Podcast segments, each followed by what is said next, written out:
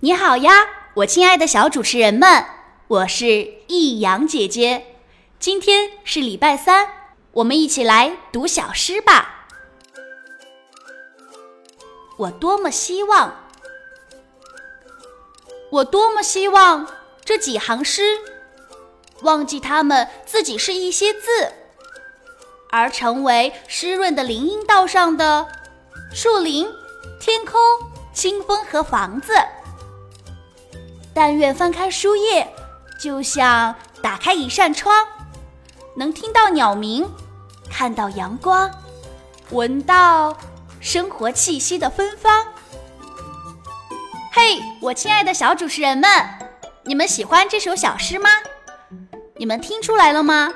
诗人希望诗中的文字成为树林、天空、清风和房子，希望翻开书页，就像打开一扇窗，能听到鸟鸣，看到阳光。相信最美的诗，让我们看到的不只是文字，而是美妙的生活。